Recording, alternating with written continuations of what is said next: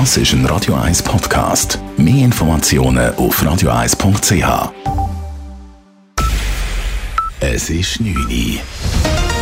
Radio 1, der Tag in 3 Minuten. Mit dem Alles Karl. Die USA reagieren mit scharfen Maßnahmen gegen Russland. Unter anderem würden russische Banken blockiert und Russland werde von westlichen Finanzsystemen ausgeschlossen, sagte US-Präsident Joe Biden am Abend in einer Ansprache im Weißen Haus. Es sei der Anfang einer russischen Invasion in der Ukraine und darum reagiere die USA. This is the beginning of a Russian invasion of Ukraine.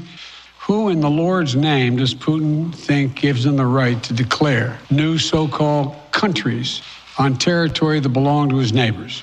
Wer in Gottes Namen glaubt, Putin gibt ihm das Recht, neue Staaten auf dem Gebiet seines souveränen Nachbarlandes zu errichten, so Biden wörtlich.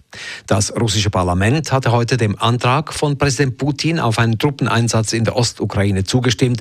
Kurz darauf berichteten Augenzeugen, dass Russland seine Truppen in Marsch gesetzt hat. Sie berichteten von langen Militärkonvois. Die NATO stellte sich demonstrativ hinter die Ukraine und versprach Beistand und finanzielle Hilfe. Es sei der gefährlichste Moment für die Sicherheit in Europa seit einer Generation, sagte Generalsekretär Jens Stoltenberg. Auch die EU hat Sanktionen gegen Russland auf den Weg gebracht. Sie treffen 27 Personen und Unternehmen sowie Banken, welche die Einsätze in den Separatistengebieten finanzieren. EU-Kommissionspräsidentin Ursula von der Leyen sagte heute dazu, Russland hat diese Krise verursacht und ist auch für die aktuelle Eskalation verantwortlich. Wir wollen es dem Kreml so schwer wie irgend möglich machen, seine aggressive Politik zu finanzieren. Auch Deutschland hat eine erste Maßnahme beschlossen. Die umstrittene Gaspipeline Nord Stream 2 wird auf Eis gelegt. In der Schweiz befasst sich der Bundesrat voraussichtlich morgen mit der Lage in der Ukraine. Der russische Botschafter in der Schweiz ist heute ins Außendepartement einbestellt worden. Man habe ihm mitgeteilt, dass die Schweiz das russische Vorgehen als eine Verletzung des Völkerrechts betrachtet, wie Staatssekretärin Livia Loy heute vor den Medien sagte.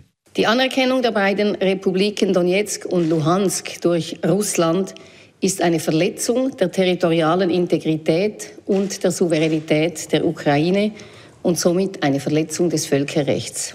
Die Schweiz anerkennt die Unabhängigkeit dieser Gebiete nicht. Sie bleiben Teil des ukrainischen Staatsgebiets. Die Entwicklung der Lage sei besorgniserregend und im EDA beobachte man sie genau, so Livia Loy weiter. Auch die Schweizer Politik verurteilt die russische Entsendung von Truppen in die Ukraine scharf. Der Präsident der Außenpolitischen Kommission des Nationalrats, Franz Grütter von der SVP, zeigt sich aber auch beunruhigt. Ist eine neue Eskalationsstufe. Wenn es wirklich einen Krieg gibt, äh, sind Konsequenzen natürlich nicht nur für Russland negativ, sondern auch für Westeuropa und wahrscheinlich auch für die Schweiz.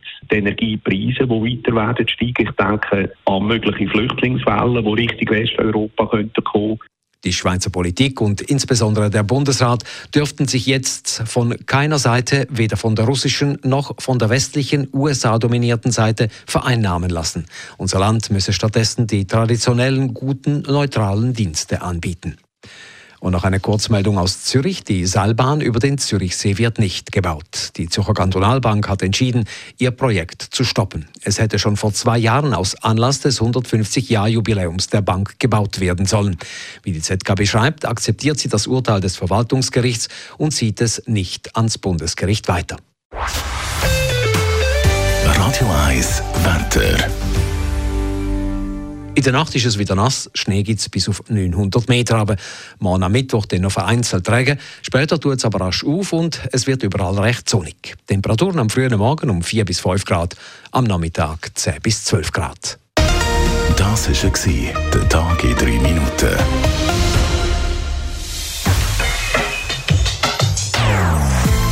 Non-Stop Music auf Radio 1. Die besten Songs von allen. Non-stop. Radio 1.